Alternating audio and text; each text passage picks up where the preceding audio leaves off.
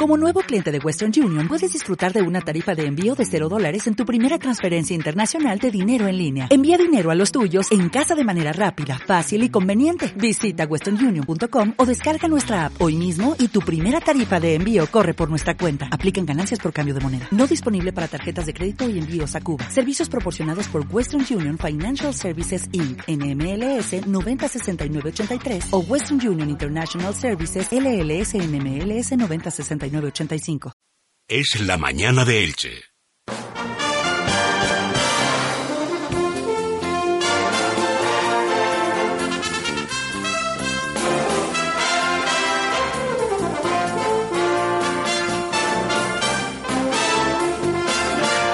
Cerquita de la una de la tarde, seguimos adelante en la sintonía de radio. Como decíamos, para nosotros es un honor, un placer al que nos hemos sumado también en apoyo a estas segundas jornadas de ciberterrorismo que serán la próxima semana.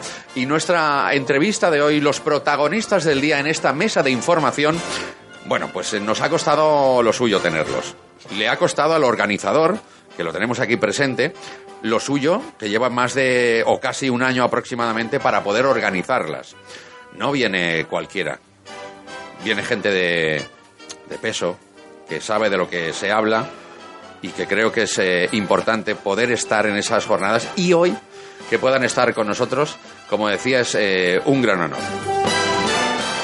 Sin duda, compañero, abrimos eh, mesa de información eh, sobre algo que nos ocupa y nos preocupa, el ciberterrorismo. Nuestra audiencia bien sabe, Alfredo, que aquí los lunes nos ocupamos también de intentar cibereducar en este nuevo escenario tecnológico eh, que estamos viviendo con los compañeros del Centro de Delitos Informáticos aquí en la provincia de Alicante.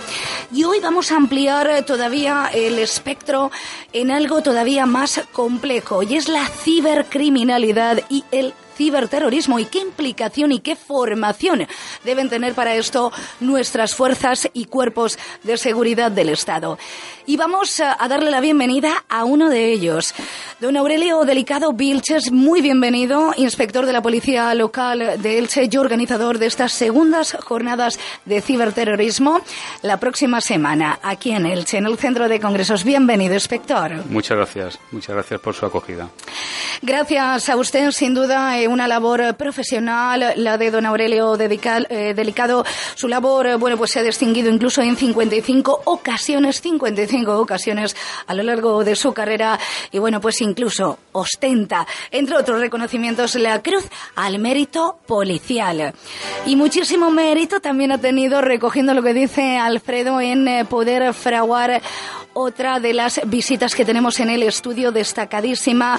Le damos ya las gracias por adelantado de haber venido pues desde otra localidad a nuestro estudio a don Carlos Abel Fernández Díaz, analista de inteligencia. Bienvenido y muchísimas gracias por estar aquí en Elche. Buenos días, muchas gracias por la invitación, sobre todo Aurelio por, por arrastrarme y a ustedes por invitarme. Muchas gracias. Bueno, pues vamos a hablar con nuestra audiencia, vamos a informarles de cuál es el objetivo de estas jornadas de ciberterrorismo que ya tuvieron un eh, epicentro hace un año cuando se celebraron las primeras y parece ser que debido a la aceptación y al éxito que se tuvo han continuado en la senda y vuelven a hacer estas segundas jornadas además con unas eh, ponencias de gran calado y con grandes representantes de todas las fuerzas de seguridad de nuestro Estado. Así es, el, año pasado, eh, concretamente el 14 de octubre del año pasado, eh, llevamos a cabo las primeras jornadas de formación en materia de terrorismo yihadista, concretamente,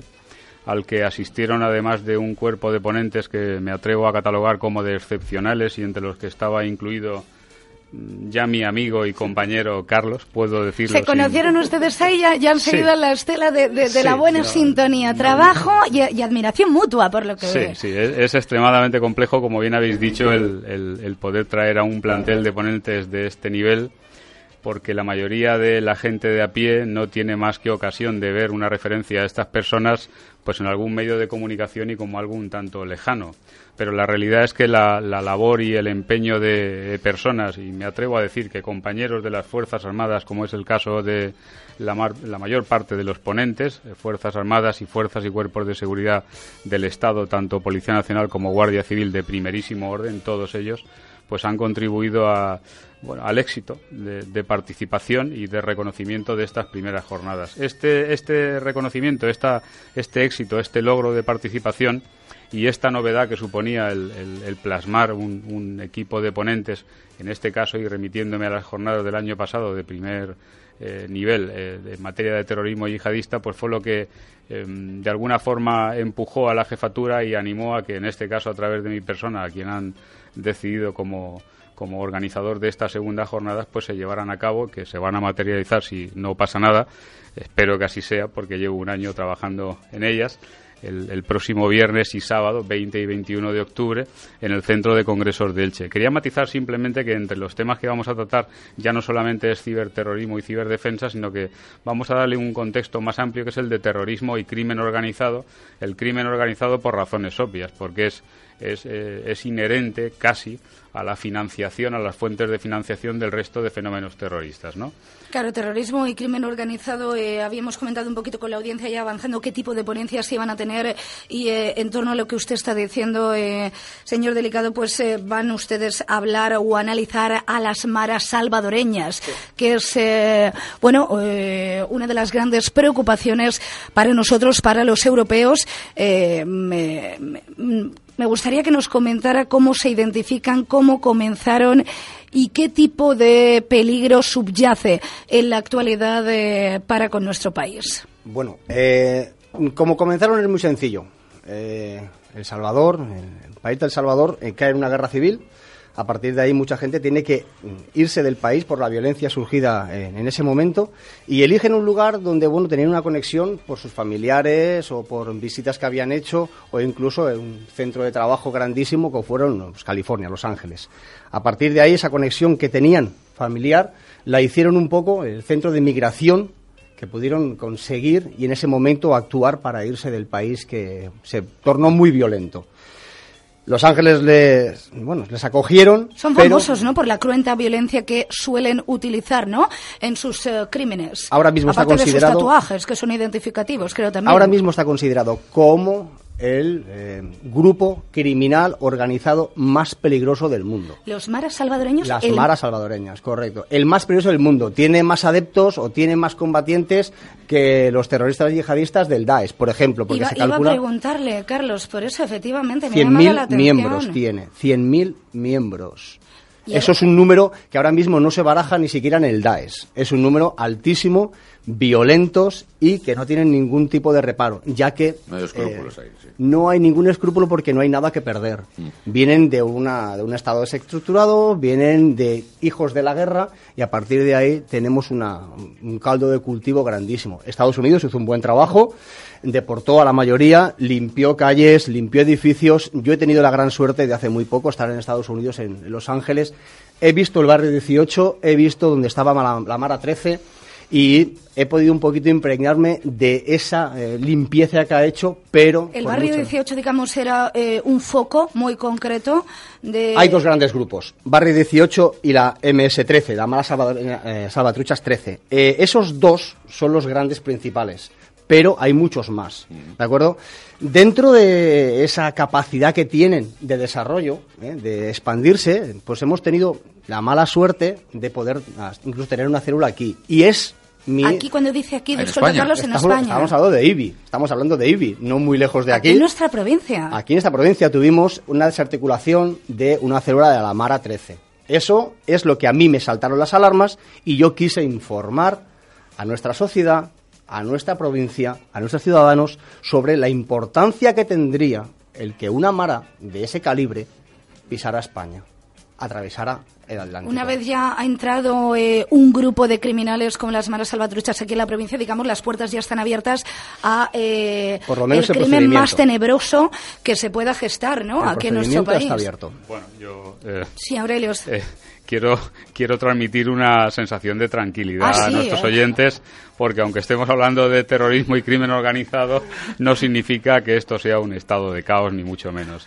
Es cierto lo que dice Carlos, es decir, hace relativamente poco tiempo, en el aproximadamente un año, año y medio, las fuerzas y cuerpos de seguridad del Estado desmantelaron una, una célula eh, estructurada en, en IBI, concretamente en la provincia de Alicante, y eh, los servicios de inteligencia dieron por eh, controlado, digamos, este fenómeno terrorista, porque se puede considerar un fenómeno terrorista y de crimen organizado. Además, como bien ha dicho Carlos, especialmente violento. ¿eh?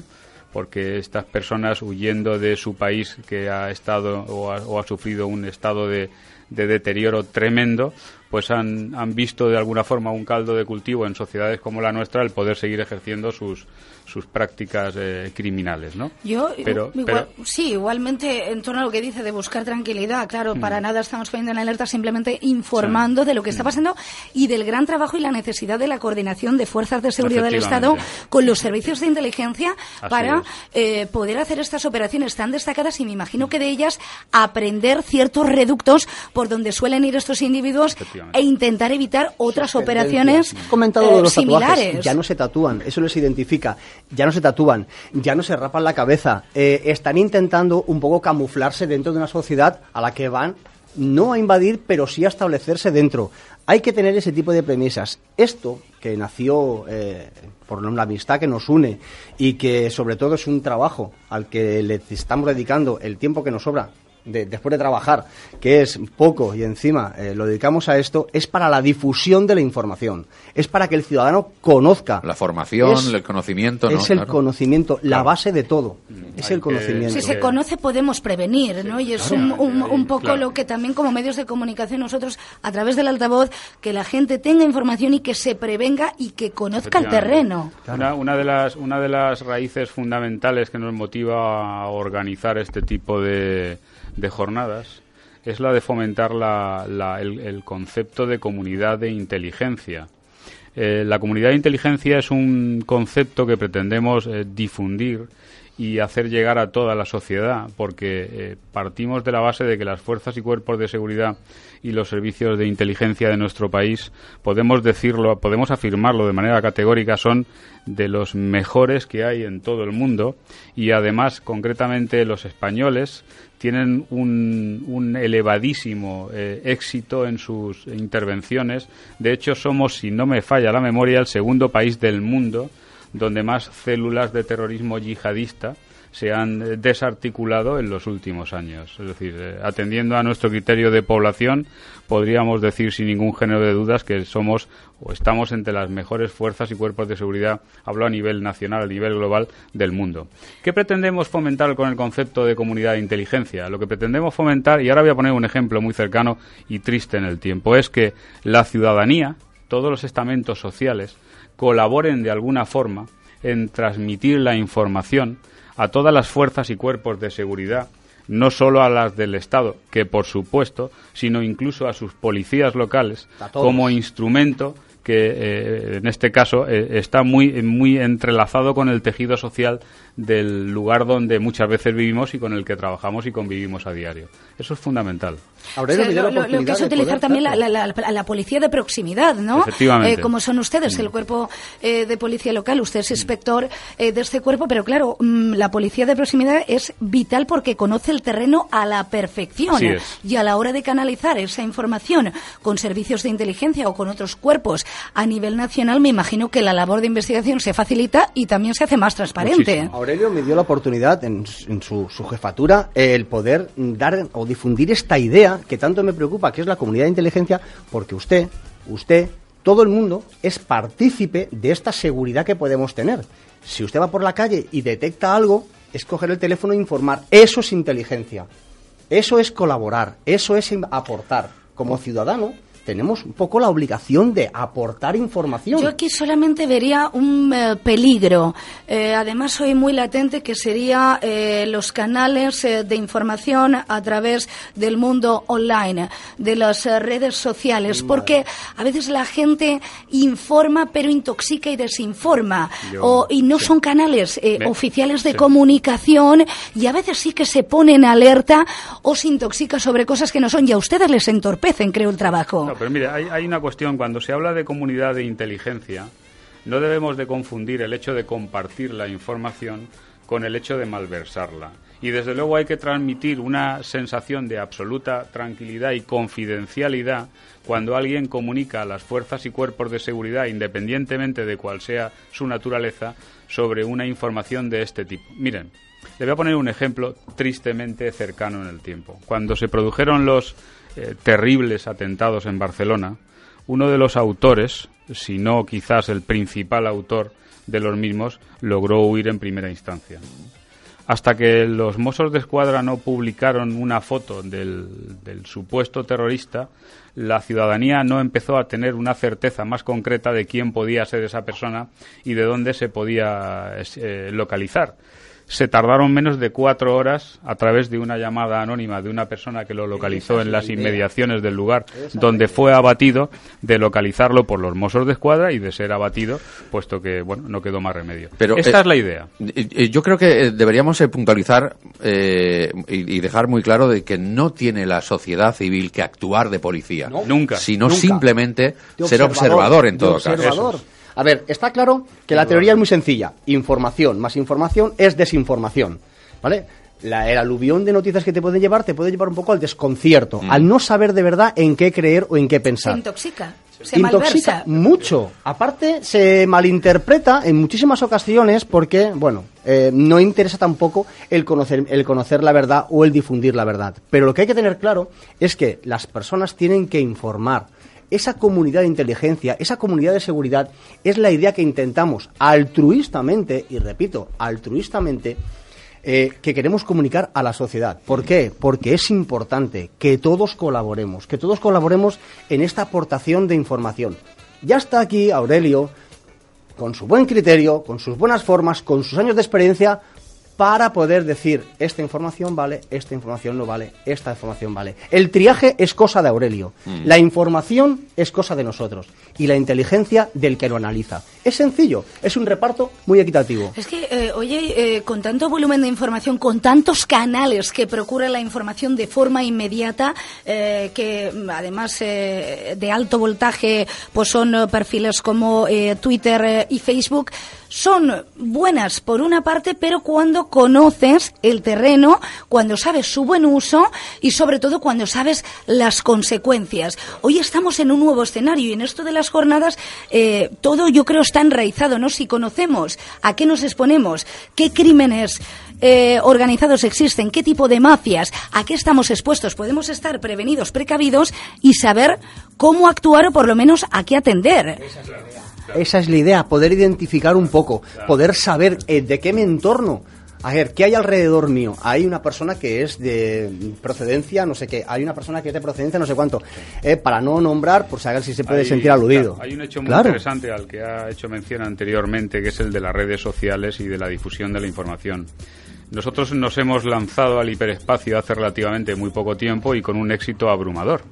Esa es la realidad. Ustedes como fuerza de seguridad, Aurelio, me dicen como canal. Además, con mucho éxito porque tienen un lenguaje muy vivo y muy cercano, muy cotidiano. Tenemos, ya han triunfado, si me calle, muy de calle, sí. Tenemos ¿Ah? un community manager que es extraordinario, tengo que decirlo. Es que somos seguidores. Juan Carlos, te saludo desde aquí porque tu trabajo es extremadamente meritorio. El matiz es muy interesante.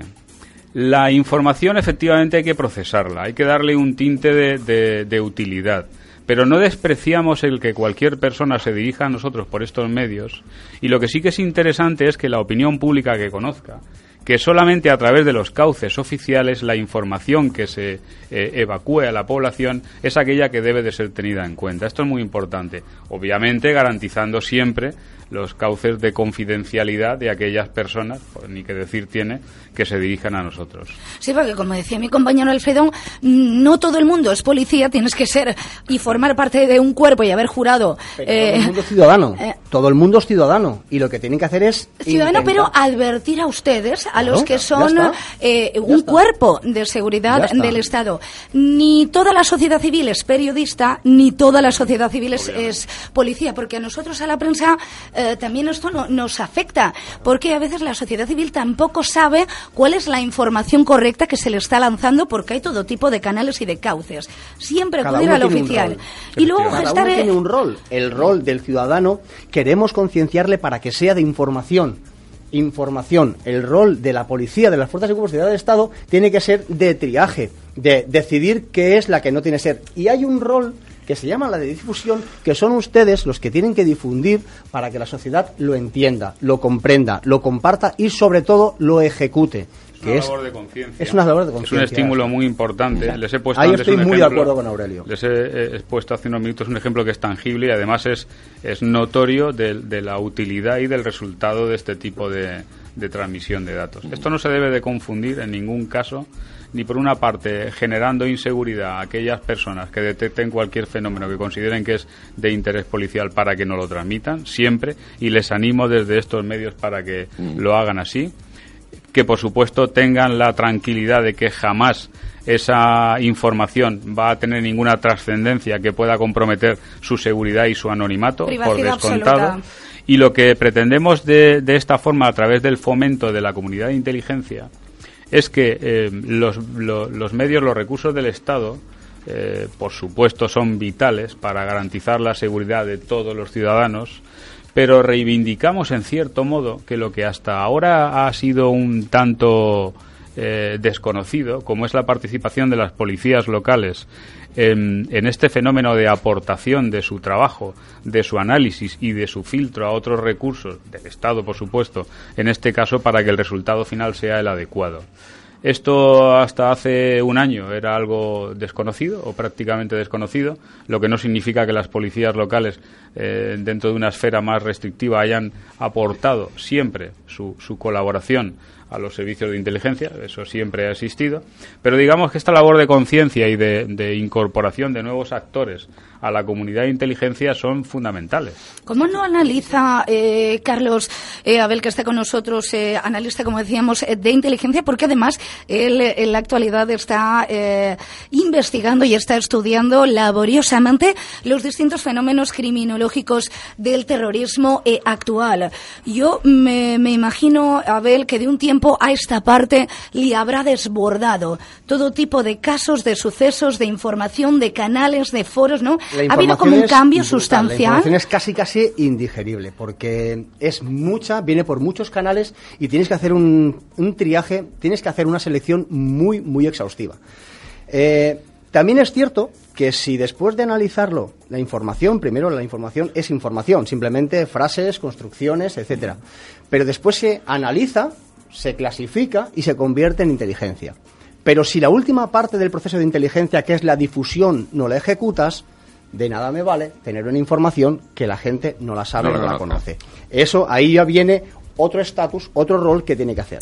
Pues permítame, Alfredo, eh, Aurelio y Carlos, eh, aquí hay una comunidad inteligente, aprovechando el paralelismo virtual que es nuestra audiencia, que se comunica a través de una vía oficial de este medio de radio, que es nuestro número WhatsApp. Gente, una comunidad de más de 35.000 oyentes en toda nuestra comarca que están pendientes y también están eh, interesados en saber y conocer. Y tenemos mensajes, Alfredo. Pues sí, mensajes que nos llegan en el 601433324. Y dice eh, un oyente, ¿podríamos decir, o se podría decir, mejor dicho, a qué número de teléfono podríamos llamar para decir si notamos algo? si, encontramos algo raro, ¿dónde podemos llamar? Sí, por supuesto. Bueno, la Policía Local de Elche en este caso actúa, me imagino que lo sabrán muchos de nuestros oyentes, a través de las redes sociales de Facebook y Twitter. Mm. Cualquier persona que navegue en la red puede dirigirse de manera directa e inmediata a través del Facebook o el Twitter de la policía que local. ponga cuenta oficial, ¿no, inspector? Discúlpeme que no haya errores en esto, que, hay muchos fakes, muchos eh, perfiles falsos. El, canal, el canal oficial de comunicación a través de nuestra jefatura es es fácilmente detectable. Mm. Y en cualquier caso pueden llamar al teléfono de contacto 96 665 8092. 665 8092. Correcto, que es el de nuestra central de mando mm. y cualquiera de los operadores y operadoras de nuestra central de mando le atenderán gustoso las 24 horas del día, los 365 días del año. Y animo a ese oyente a que lo difunda, a que lo logre, a que lo haga la verdad que... A que se amplíe la comunidad. De, claro, muy vamos a ver, hay que partir de la base de que hay que disuadir a las personas de que tengan miedo de comunicar, de comunicar a través de cualquiera de los medios oficiales con la policía. Hablo de la policía en general y de la policía local de Che en concreto. Hay que disuadirlos. Es decir, el que, como bien ha dicho Carlos, a veces la información sea extremadamente densa, no debe de desanimar nunca a nadie a contactar por cualquiera de los eh, medios oficiales con la policía, porque la aportación, insisto mucho en este detalle, la aportación en cuanto a información por parte de cualquier persona que pueda detectar cualquier fenómeno que pueda resultar aparentemente de interés eh, sea cual sea su, eh, su razón y motivación, no debe de ser nunca objeto de no traslado a un recurso oficial, en este caso a nosotros, que por extensión lo filtraríamos y lo haríamos llegar a las fuerzas y cuerpos de seguridad. Es una cosa que tengo muy clara desde hace ya mucho tiempo. La diferencia entre mi zona de confort, mi día a día confortable, donde no sucede nada, y una alarma social simplemente es el conocimiento del entorno. Claro. Ya está. Si yo conozco el entorno, estoy tranquilo. Si no conozco el entorno, no estoy tranquilo. El ser humano no está hecho para estar solo, ni para estar aislado. Es un ser social, al cual tenemos que potenciar esa sociabilidad. Y lo que tenemos que hacer es comunicar entre nosotros. No puedo vivir en un edificio donde no conozco a mi vecino del cuarto. ¿Por qué? Porque eso me da intranquilidad. Porque lo miraré por el, el, pasillo de las zonas comunes o lo miraré por el ascensor y lo miraré con recelo, mm. porque no lo conozco. Pero si me cojo y me tropiezo con él, le pregunto el nombre y de dónde viene, ya me crea un vínculo. Ese vínculo es lo que la sociedad llama vinculación humana y es importante potenciar. Que también se está perdiendo mucho. Eh, hoy en día, el, ejemplo que ha dado eh, Carlos creo que es muy gráfico, ¿no? De estar en una comunidad de vecinos y no saber quién está viviendo en mi entorno. Yo, les voy a poner un ejemplo que me afecta, me afecta a mí a nivel personal y profesional.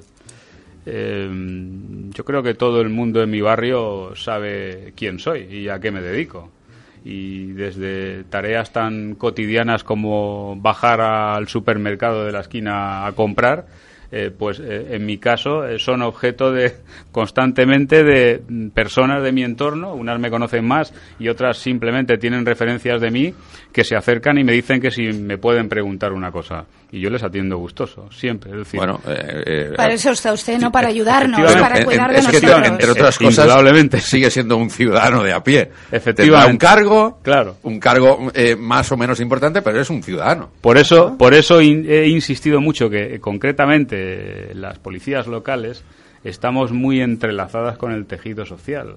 Eh, dando por hecho además que el resto de fuerzas y cuerpos de seguridad que operan en el territorio, no olvidemos que en Elche tenemos una comisaría de la Policía Nacional y un cuartel de la Guardia Civil y una comisaría de la unidad adscrita del Cuerpo Nacional de Policía a la Policía Autonómica. Todos son canales oficiales para con este medio, para radio, para que nuestra audiencia conozca el terreno. No puede dar vergüenza ir por la calle ver una cosa rara, un suceso extraño, algo que me llame la atención y ver a un policía a 50 metros y tener vergüenza de ir allá a decirle algo. Eso no puede pero, pasar. Pero ocurre, ¿verdad? Eso no puede ser.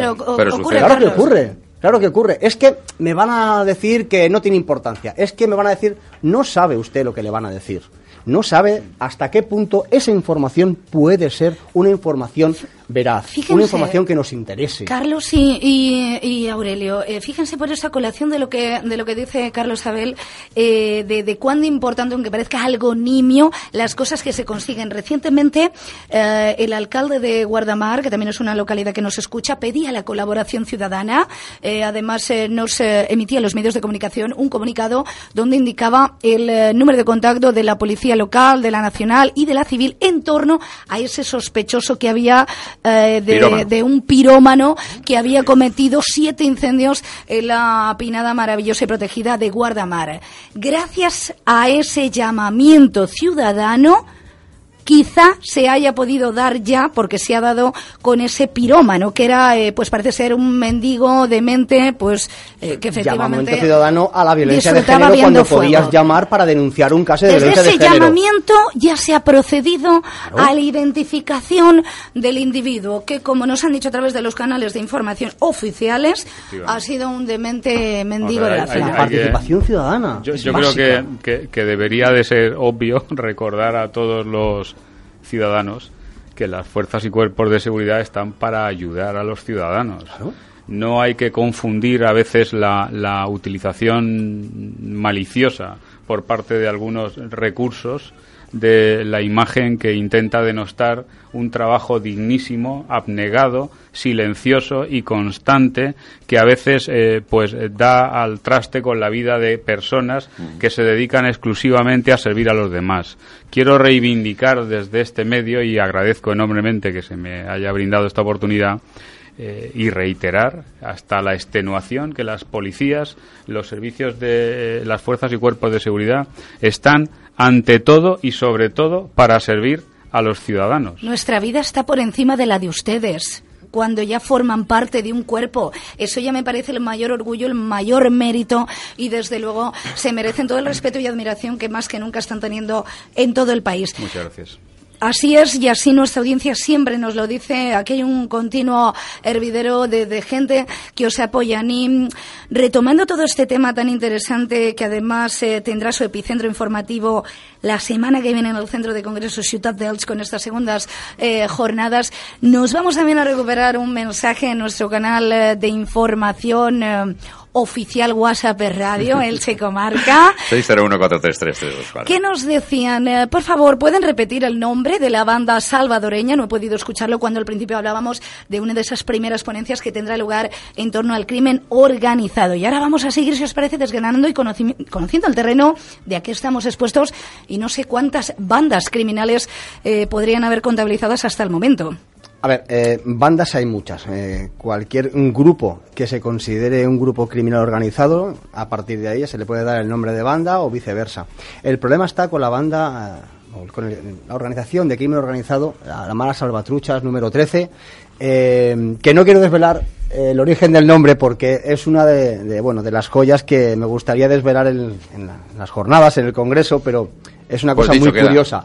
Es, es, una cosa muy curiosa. Eh, sí que es cierto que quiero eh, dismitificar un poquito ese aluvión de opiniones que han habido en muchas comunidades sobre, sobre ese nombre. el, igual que el barrio 18 tiene su nombre por estar en el barrio 18 de Los Ángeles, cerca de... Un distrito, ¿no? Es un distrito de Los Ángeles eh, en el cual pues hace, hace esquina con, con la Unión y con el Boulevard de Washington. Eh, ya te lo digo antes, he tenido la gran suerte de estar allí, ya está todo más que, limpio, pero sí tuve la gran suerte de poder hablar con uno lugareño, de que llevaba 32 años allí, y me indicó que, bueno, que no todo desaparece en su completa magnitud. Entonces, eh, de todo esto vamos a hablar allí, pero sí que quiero despuntar un poco eh, la numerosa participación que tiene esa gente, ese grupo organizado, son más de 100.000 ahora mismo contabilizados. Los números nunca son reales, porque si es que es imposible contabilizar. es igual que el cual que dice, es que hay 40 o 80 mil eh, combatientes del Daesh. Bueno, ¿eso quién me lo puede asegurar? ¿Hay algún censo del Daesh? No, Hablamos a nivel mundial, que nadie piense que esto es... Hay, comunidades en Italia, hay comunidades salvadoreñas en Italia, hay comunidades salvadoreñas en, Madrid. Pero fíjense que nuestra audiencia dirá, pues me está llamando la atención lo que están comentando en torno a que es más destacado este grupo eh, criminal que eh, los grupos yihadistas. ¿Por qué eh, la ciudadanía conoce más? Eh, de presuntos grupos terroristas o de yihadistas como Al Qaeda que de los maras salvatruchas. Simplemente por la difusión de información. Mm. Difusión de información. es mucho más atractivo difundirlo socialmente que un grupo de terrorismo con participación en el petróleo, con participación en el Oriente Medio, donde hay muchos intereses económicos, que decir un grupo de personas que está en un país eh, básicamente pues mm, deteriorando mm. de, eh, el país a una forma, a una velocidad que de verdad me asusta. Eh, he estado en Estados Unidos, he estado en El Salvador, he visto las calles del Salvador, he intentado impregnarme un poco y mm, sí que es cierto que se respira un ambiente de mucha, mucha inseguridad. ¿Tensión? No me ha pasado nada, también es cierto. Pero, ¿por qué? Porque, como decía Aurelio, no hay que dar una alarma social. No es que si vienen aquí nos van a matar a todos. No, no, no, ni mucho menos. Pero sí es cierto que tienes que ir con una serie de precauciones, así de sencillo. Y también con operativos policiales eh, destacados y que haya como equipos multidisciplinares que trabajen eh, unidos y consensuados. Aquí en España yo creo que podemos jactarnos, ¿no?, de tener eh, uno de los mayores equipos multidisciplinares de fuerzas de seguridad. ¿eh? España tiene un índice de seguridad en el contexto europeo por cereñirnos a nuestros vecinos, mm. que es de los más altos que hay. ¿eh?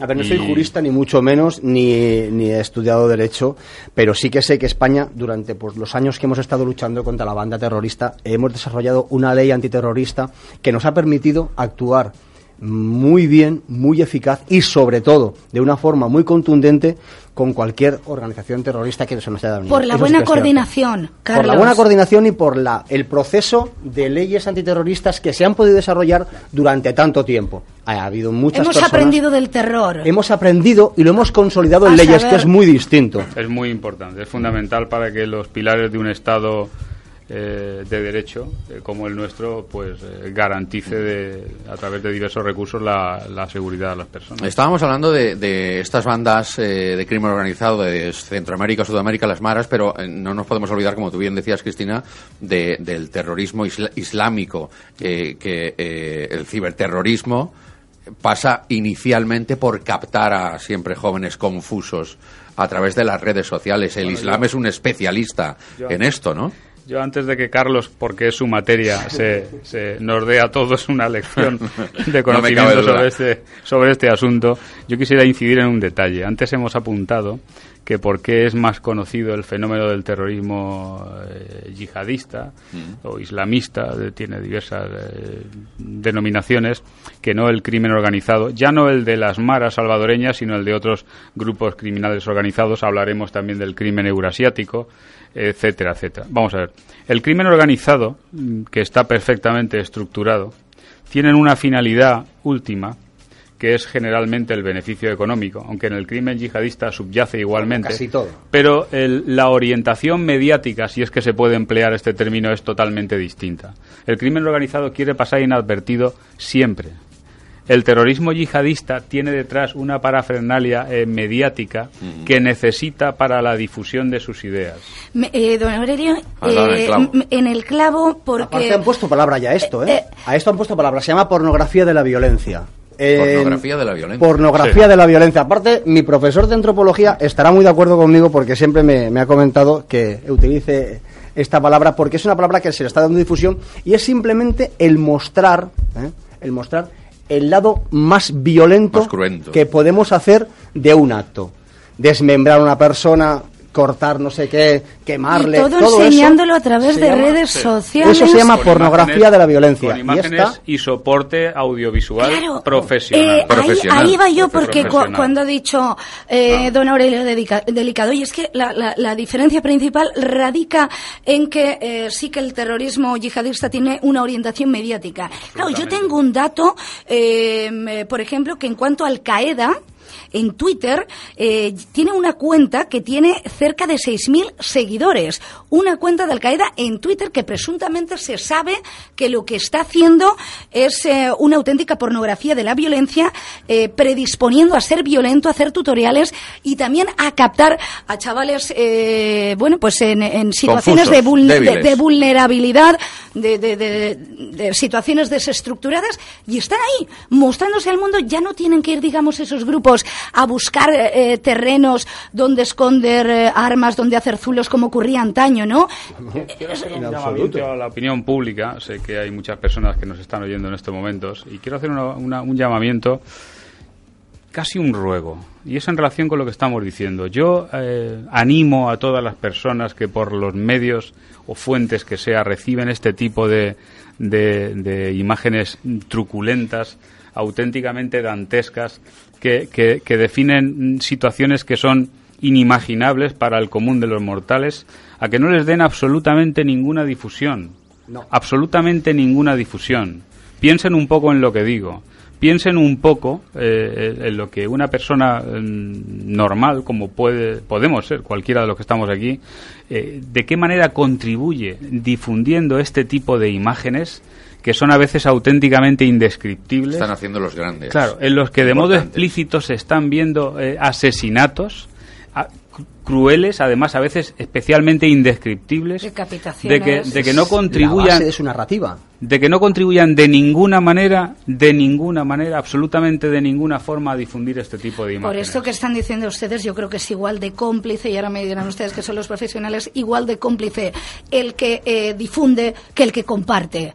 Eh, esa difusión de esas eh, noticias execrables, ¿no? El que comparte también en redes sociales, el que sigue a eh, perfiles deleznables que lo único que buscan es generar violencia y levantarse en armas, también es cómplice. Hay un matiz jurídico importante, es decir, todo el que, obviamente todo el que participa de alguna forma en la, en la, en la acción criminal es cómplice o es autor, ¿no? Pero además todo aquel, toda la parafernalia técnica, además de expertos en imagen y sonido, no, no estamos hablando de, de imágenes de vídeo caseras, no, no. Eh, hay un sustento además mediante montaje no solamente de imágenes sino de banda sonora que está perfectamente estudiado. Todos esos contribuyen obviamente de alguna manera a la participación en el delito. ¿Qué sucede con la persona? Y esto es un matiz importante. ¿Qué sucede con la persona que difunde esas imágenes? Pues jurídicamente no tiene relevancia, pero moralmente, moralmente sí puede hacer algo para que de ninguna forma esas imágenes contribuyan al éxito, a la finalidad última de estos criminales, que es la difusión.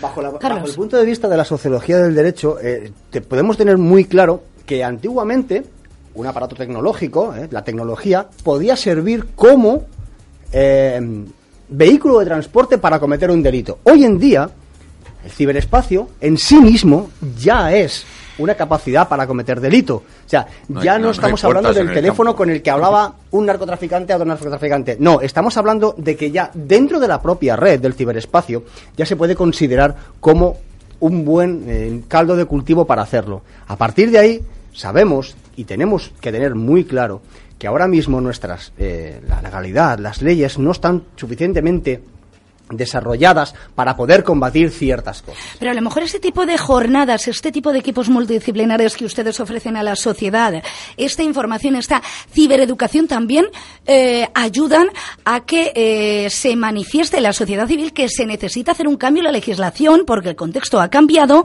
y no puede haber un vacío legal en torno a cómo penar a alguien que dice lo que le da absolutamente la gana en una ventana en Internet. Pues tiene tiene que haber una consecuencia, tiene que haber una depuración de responsabilidades. Porque si no, estos cobardes que se esconden detrás de las redes siguen haciendo de las suyas y no dejan trabajar a ustedes adecuadamente. Es que por lo que decíamos, yo recuerdo mm, hace años, ¿no? Por, todo esto que estamos diciendo, cuando aspirantes a terroristas pues tenían que viajar a lugares lejanos para hacer contactos y aprender a fabricar bombas. Antes no había internet, no había esta ventana al ciberespacio. Ahora todo lo canalizan de una forma directa, espontánea y a través de eh, los sitios más remotos del mundo. No hace falta estar en el mismo país ni en el mismo continente. La legislación sobre protección de delitos eh, no es mi especialidad, eh, cibernéticos, es extremadamente compleja y a veces de difícil solución, porque estamos hablando de la transnacionalidad del delito, es decir, lo que eh, para nuestras fronteras y nuestro ordenamiento jurídico puede ser delito, para otros países desde los que se emiten son vehículo de transmisión de esas fuentes de, vamos a llamarlo entrecomilladamente, información o divulgación, no lo son.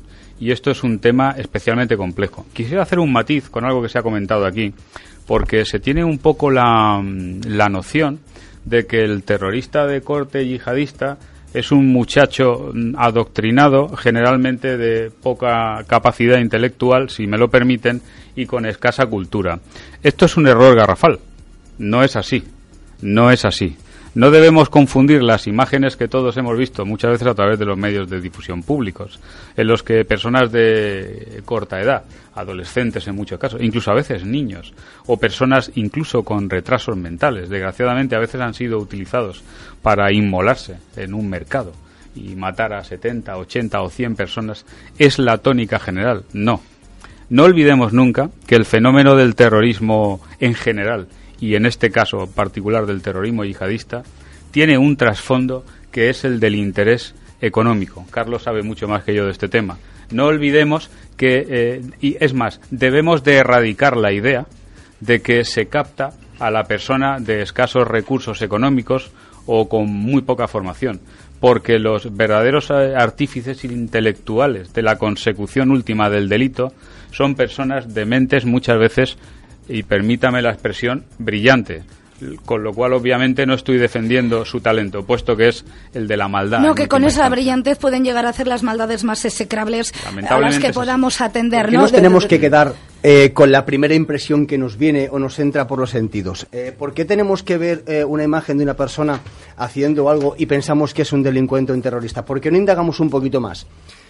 Esta sociedad, cuando tiene algún problema de salud, va al médico le da un diagnóstico, pero él dice que yo quiero una segunda opinión. Ostras, una segunda opinión. Si tú vas a una tienda a comprar algo, no lo compras, te vas a otra tienda, yo quiero una segunda opinión. Muy bien. Cuando te entra una imagen por los ojos, ¿por qué no buscas una segunda opinión? ¿Por qué no indagas un poquito antes de que tú seas capaz de dar tu opinión sobre el tema. ¿Por qué no vigilas? Yo tengo una, una cuestión que me acaba de venir a la cabeza en, la que eh, nos metemos nosotros como, como, medio de comunicación. No sé lo que opináis vosotros de eh, la forma de difundir eh, la información sobre el ciberterrorismo o el terrorismo en sí a través de los medios de comunicación. ¿Pensáis que debiera informarse de otra manera o de no informar de la mitad de cosas? ¿Se les da demasiado eh, interés a realmente lo que es el acto final, pero no a, lo, a, lo, que es el, grupo que, comete ese acto, ¿no? Eh, eh, quiero decir, en pocas palabras quiero decir, vende mucho la imagen de una decapitación, que algunos medios de comunicación sí que salgan o sacan en, antena, pero no vende lo mismo, evidentemente, profundizar en, en por qué y quién comete ese acto sino que se saca la imagen, ¿no? Que vende muchísimo en un telediario, se sacar ese tipo de imagen. ¿Por qué se retuitea tanto? ¿Por qué me llega una imagen y la retuiteo tanto? Tenemos tanta culpa, o, parte de culpa también los, algunos medios de comunicación, no voy a englobarlos a todos, pero algunos medios de comunicación que sí que venden, voy a llamarlo así, carnaza, ¿no? Esto no se, esto no se habla de la maldad humana, ni mucho menos. No porque yo mande una imagen, soy mala persona o quiero que todo el mundo la vea. Es un problema social. O sea, yo tengo que retuitear mucho porque la comunidad social en la que yo me muevo, la, la comunidad comunidad cibernética social, que la que yo me muevo, espera que yo retuitee las cosas, sin comprobarlas. No importa que mande una imagen de hace 12 años o que mande una imagen que es falsa, un fotomontaje. Yo tengo que retuitearlo socialmente, porque soy una persona social y estoy dentro de esa clase. Estoy muy activo.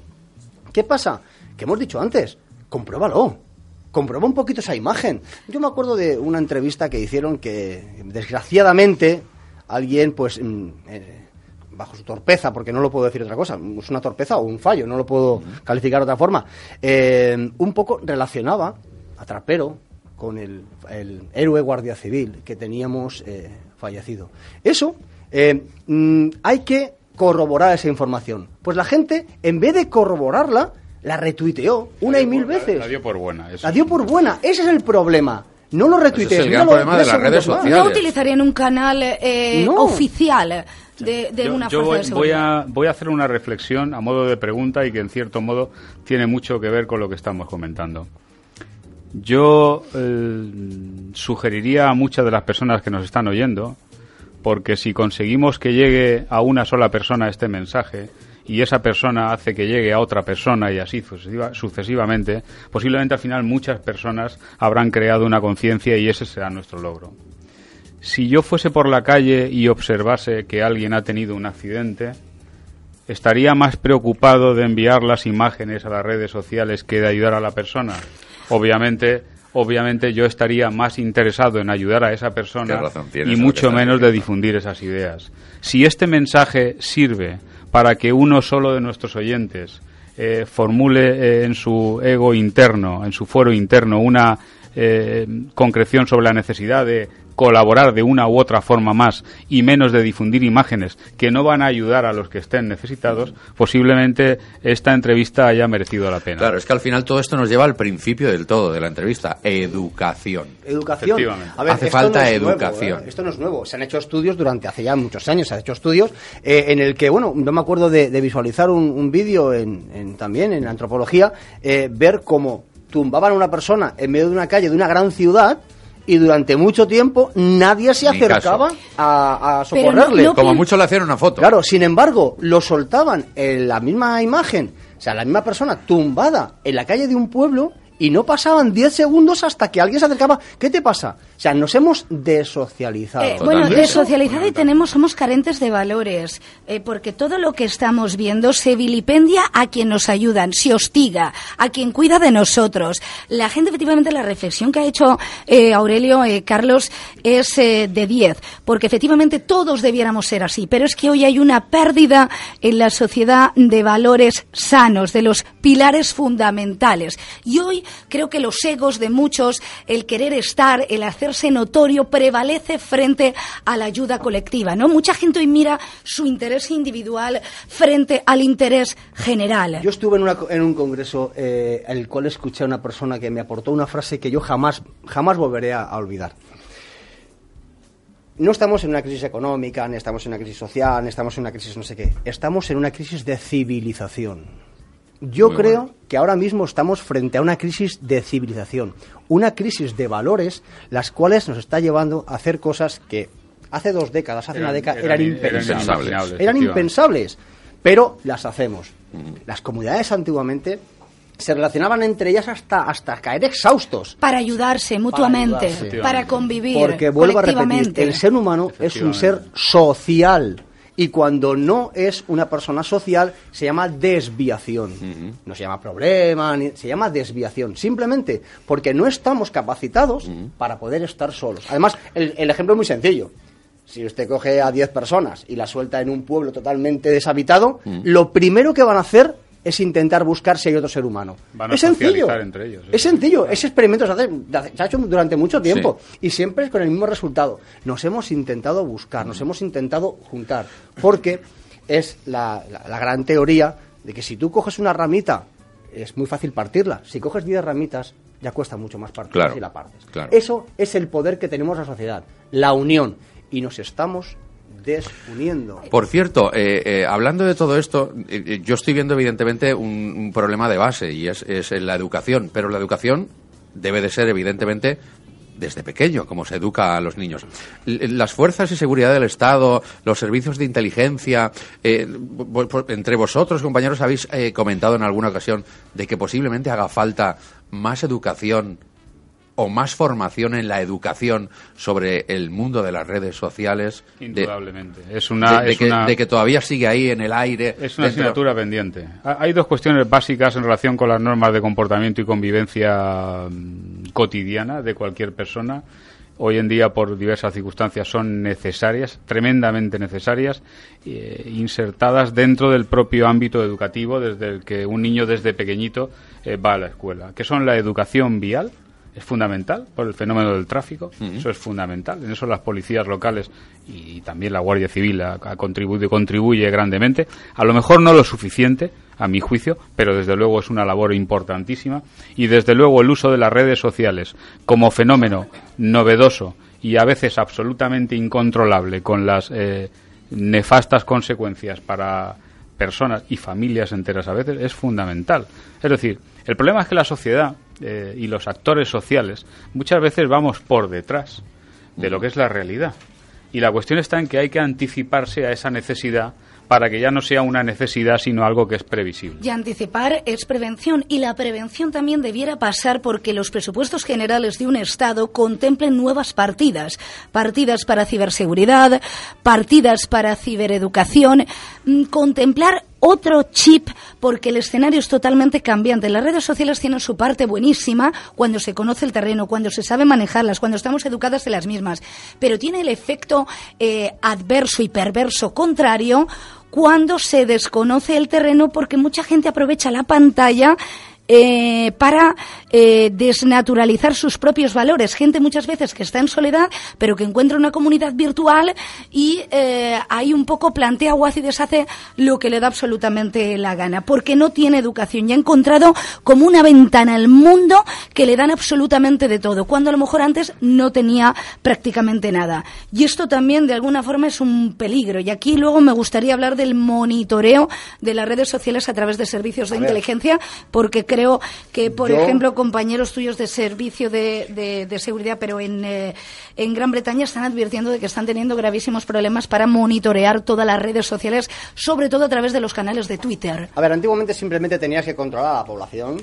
¿Por qué? Porque el salir al exterior era mucho más complicado. ¿vale? Eh, esa comunidad de inteligencia internacional es muy complicada de realizar no mucha gente está dispuesta a dar su clave de password para poder entrar a su ordenador de inteligencia. ¿eh? Esos estados están reacios a ello.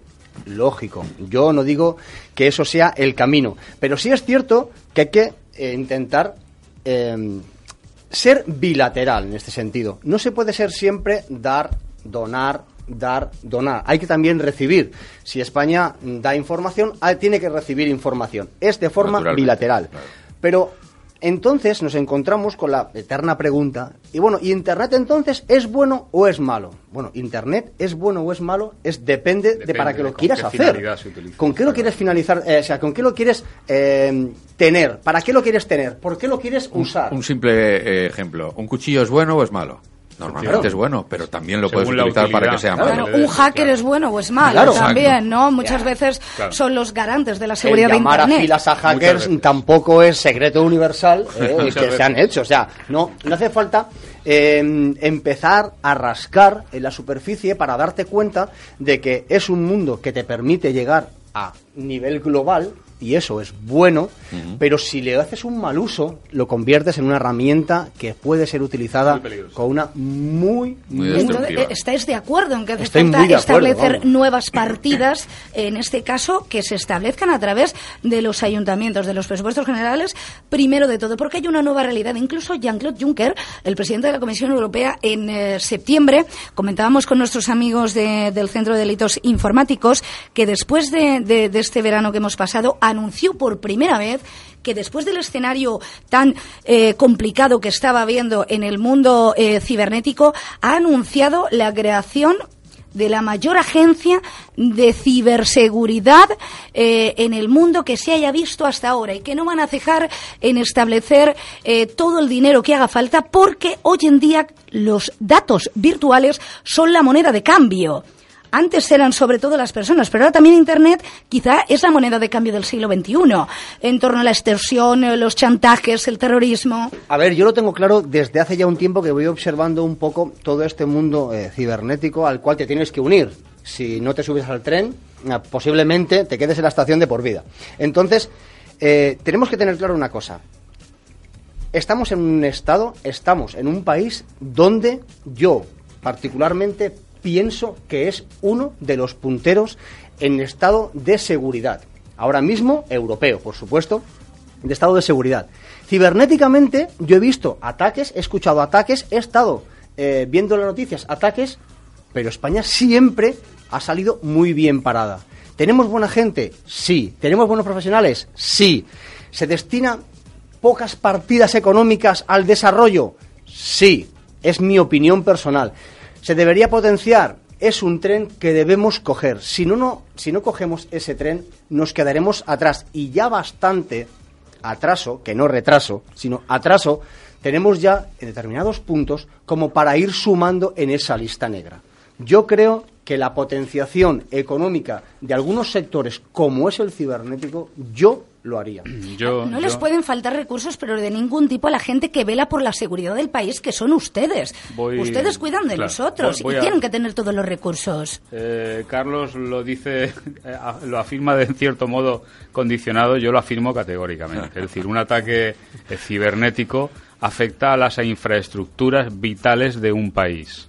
Las comunicaciones, radiocomunicaciones, telecomunicaciones, infraestructuras energéticas y todos los recursos vitales de seguridad, defensa, sanidad, etcétera, de un país. Les afecta las, eh, las conexiones aéreas, los trenes, todo se ve afectado por un ataque de cierta entidad. Y voy más allá.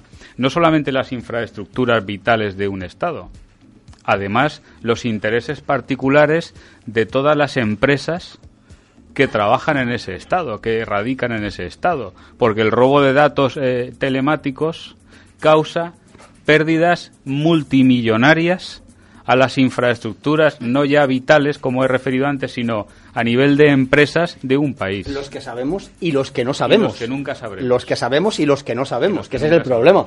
Eh, fíjense, es importante. no es que es importante, es que es imprescindible. Imaginaos una semana sin internet, de verdad, en un momento. Imaginaos una semana sin internet. De momento es inconcebible. Caos, caos. O imaginaos una semana sin internet. Imaginaos eh, con la pérdida de información, de datos económicos. Siempre, o sea, sabemos que hay más dinero electrónico que dinero eh, país. Absolutamente es la desconexión y el bloqueo Imaginaoslo. Es el bloqueo de un país. Supongo que en algún pueblo recóndito de alguna cadena montañosa de algún país le da igual.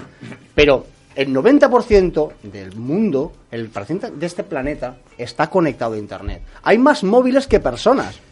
Esos datos nos tienen que empezar a asustar un poco. Hay más móviles que personas. En esta habitación hay más móviles que, personas. Sí, sí, sí. Claro. Es un ejemplo significativo. Y como sube usted Es- es absolutamente las tablets cierto. y los distintos gadgets ya.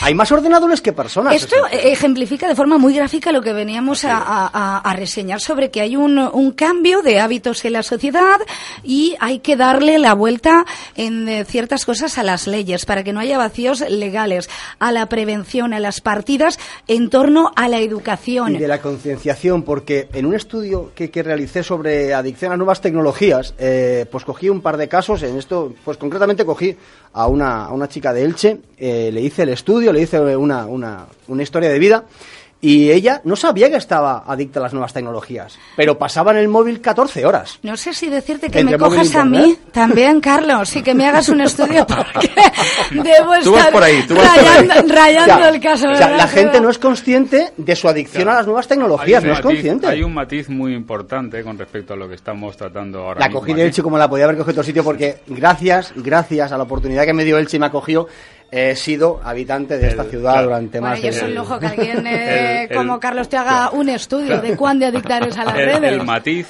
que es, eh, fundamental es de la persona que por su trabajo y su ocupación laboral tiene esa necesidad tecnológica a la de aquella persona que distrae el resto de sus obligaciones diarias en pro exclusivamente de esa, de esa pauta que ya es adictiva. Gracias, Es don Aurelio. A mí me deja ya un poquito más tranquila. Porque Dios yo ando pegada a la pantalla, pero, pero porque No, no, eh, nuestro caso tenemos información constante. como esa excepción. Dios nos libre de confundir trabajo y ocio porque si no yo sería el primer adicto total a las nuevas tecnologías.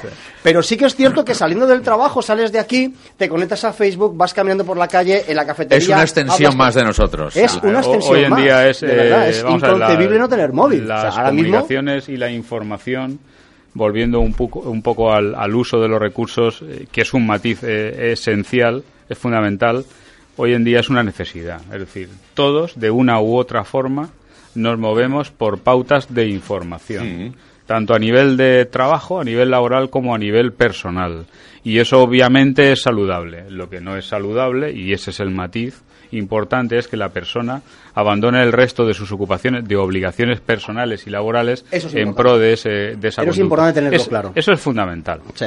Es como el uso del resto de recursos y no solamente la información, pues es como el uso del coche, que es algo diario y necesario para la mayoría de nosotros, de las redes sociales o de las diferentes eh, tipos de tecnologías que nos eh, permiten la información. Yo sé que aquí en la radio lo bueno es diversificar opiniones y pelearte aquí con en el la otro radio interlocutor, más, que pero, pero sí es y cierto activos. que en eso estoy con Aurelio totalmente de acuerdo.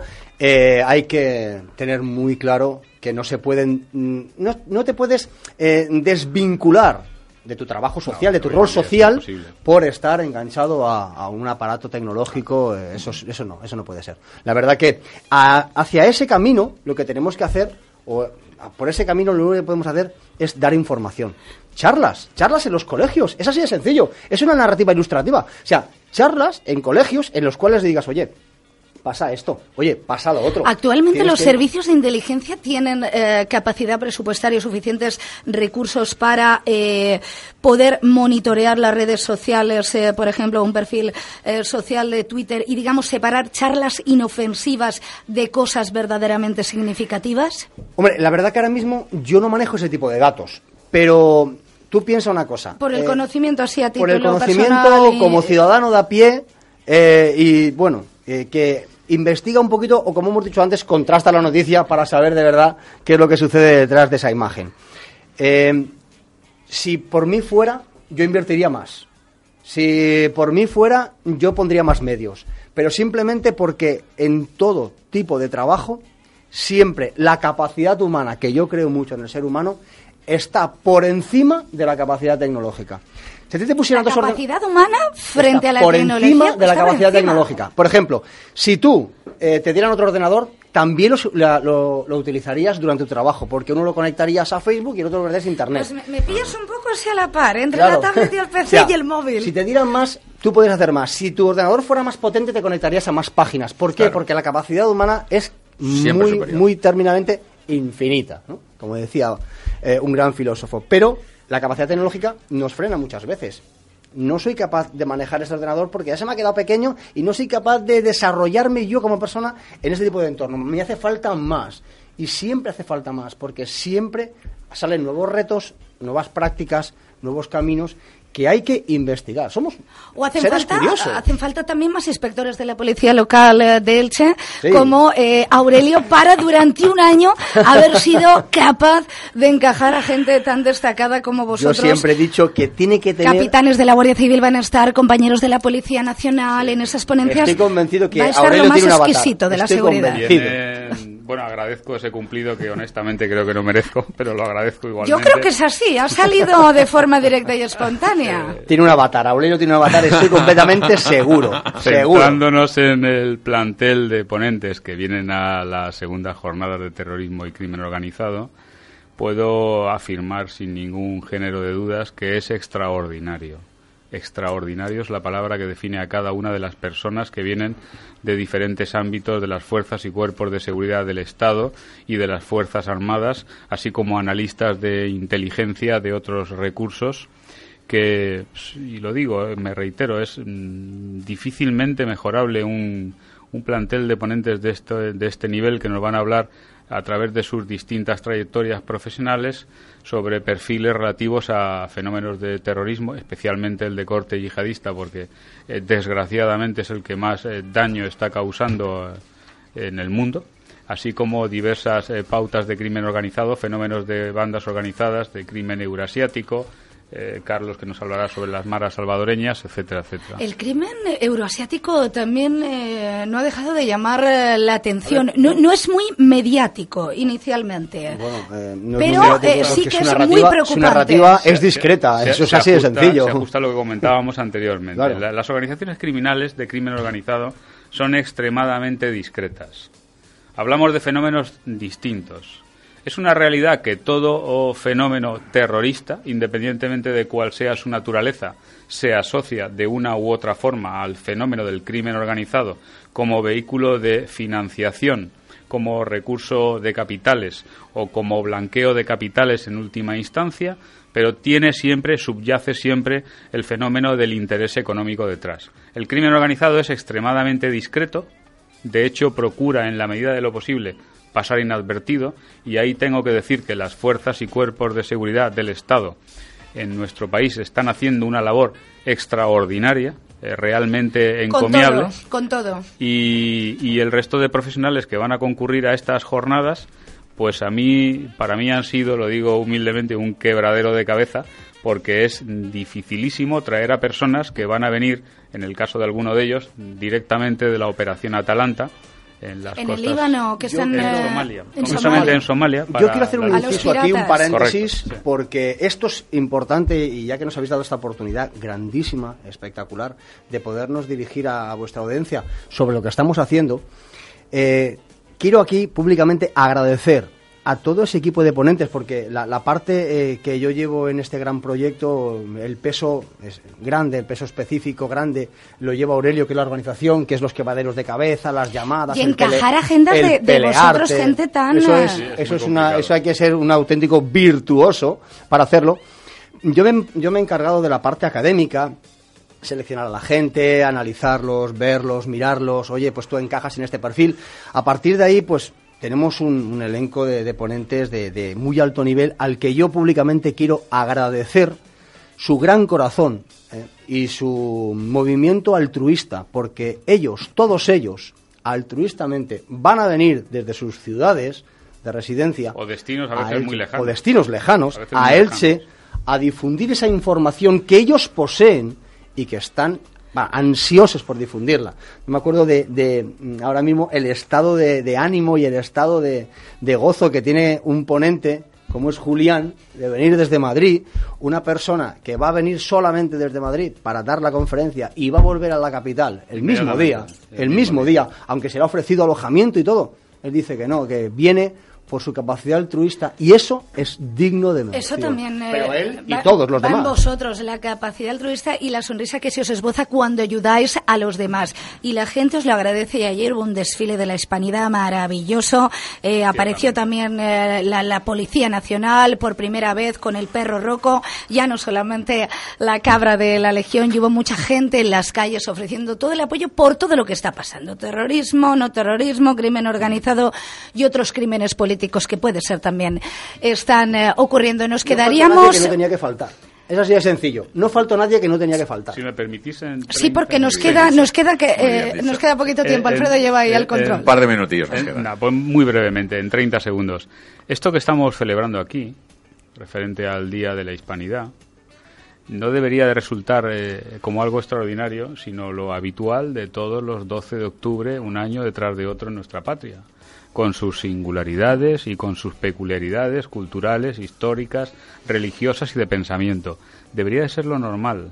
Y quiero, por último, agradecer eh, de corazón, en nombre de la Policía Local de Elche, la oportunidad, esta ventana de exposición a, a miles de personas para que conozcan un poco nuestro trabajo, cuál es nuestra vocación, nuestra voluntad, desde luego a vosotros como vehículo transmisor, y animo a la gente, como he dicho antes, a que vea a su policía y a las fuerzas y cuerpos de seguridad en general como a personas igual que ellos, como personas cercanas, que tenemos vocación de servicio público y de cuya colaboración, de cuya información necesitamos. Esto es muy importante, concienciar a las personas de que necesitamos de una u otra forma su colaboración y ese aporte Y personal. como vehículo transmisor, Alfredo, ya vamos eh, cerrando que la gente todavía eh, puede, si quiere, inscribirse a estas jornadas o cómo va el cupo. A estas no. Bueno, estas, estas, eh, bueno, yo, yo ya quiero- podemos avanzar el éxito de las jornadas sí. antes quiero de que decirlo, acontezcan. quiero decir muy alto, si nadie nos lo impide, que Sí. bueno, vamos a intentar que nadie nos lo impida, habrán unas terceras. Eh, intentaremos que esta difusión de información sea constante dentro de las capacidades humanas que Bueno, tiene pues aquí, Aurelio. aquí tenéis un altavoz que puede ser constante. Pero habrá terceras, que, que puede, no, que va a ser constante Pues en la difusión muchísimas de la gracias. información. Muchísimas gracias, enormemente. Muchas gracias. Muchas También gracias. es eh, objetivo de la prensa, de los medios de comunicación, ayudar a difundir las cosas que son buenas para nuestra sociedad civil, para que todos convivamos democráticamente, para que todos sepamos lo que es la concordia y, sobre todo, para que conozcamos la nueva realidad social que tenemos, que afortunadamente y a veces desafortunadamente tiene que ver con el espectro virtual, que a veces es algo farragoso y complicado. Pero cuando conoces, sabes, y cuando sabes, eres pre- precavido. Y cuando eres precavido, puedes atenerte a las cosas. Mira, un solo dato que nos demuestra que estamos en el mundo 4.0 y no podemos evitarlo. En España hay 9.500 actos de robos, estafas, amenazas diarios. Por suerte tenemos grupos que están en nuestra salvaguarda, que sois vosotros. Muchas Gracias, gracias. La verdad que sí. Sí. Hasta pronto, eh, don Aurelio Delicado. Muchísimas Gracias, inspector de la Policía Local del Elche, y gracias también por haber bajado eh, 14 puntos la criminalidad en nuestro municipio. Eh, un dato de la última Junta de, de Seguridad. Y también eh, muchísimas gracias por haberte trasladado aquí a nuestros estudios desde otra localidad a eh, Carlos Abel del Servicio de Inteligencia. Muchísimas gracias, Carlos Abel Fernández. Y saludos a vuestros compañeros. Nos vemos el 20 y el 21 en los centros de congresos. Muchas gracias, un saludo. Muchas a todos. gracias, un saludo a todos.